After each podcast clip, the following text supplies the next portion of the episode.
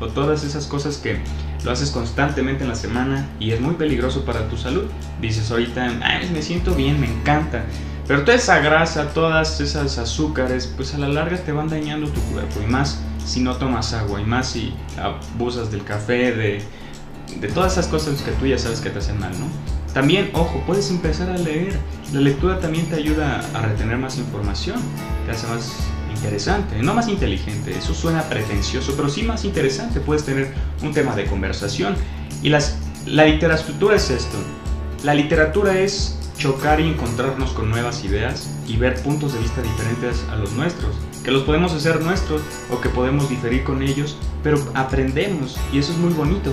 O también la literatura tiene un mundo de colores diferentes, un cuento, también es hermosa, es muy bonita, también la poesía, que es dulce, que apasiona al ser humano, que refleja sus emociones y trata de retratarlas. Es muy hermoso. William Shakespeare es uno de los que más me encanta en soneto, que te recomiendo vayas a verlo.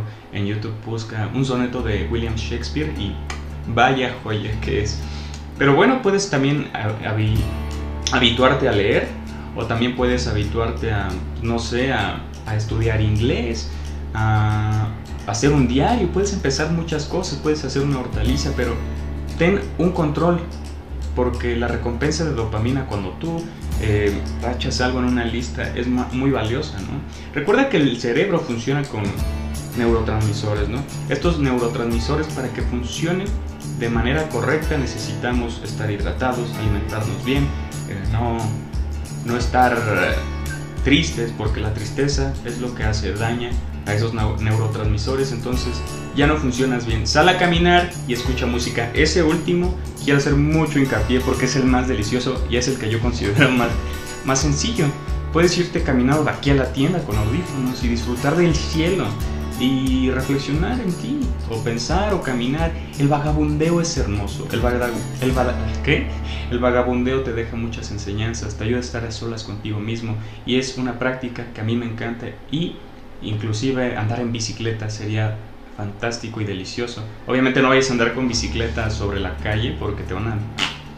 ¿No? Entonces, sí, te dejo esas reflexiones, espero que tomes lo más necesario, pertinente y oportuno y que poco a poco te vayas sintiendo bien y vayas encontrando nuevas habilidades, vayas mejorando y vayas siendo la mejor versión de ti mismo.